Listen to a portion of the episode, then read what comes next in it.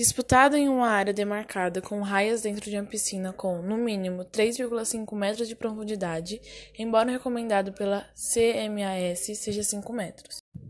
No início de cada tempo de jogo e após cada gol, os jogadores ficarão no seu lado do campo, encostados em uma das paredes da piscina e com a cabeça fora da água, e ambas as mãos devendo tocar a parede, enquanto a bola fica no centro exato da área do jogo.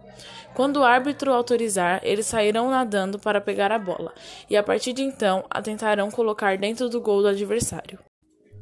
Uma equipe de rugby subaquático conta com 15 jogadores, sendo 6 titulares, 6 reservas e 3 reservas dos reservas. A qualquer momento, o técnico pode substituir um dos que está na borda da piscina por um dos reservas dos reservas, que ficam sentados em um banco afastado. Um jogador substituto dessa forma não poderá voltar ao jogo mais tarde, devendo ficar no banco até o fim da partida.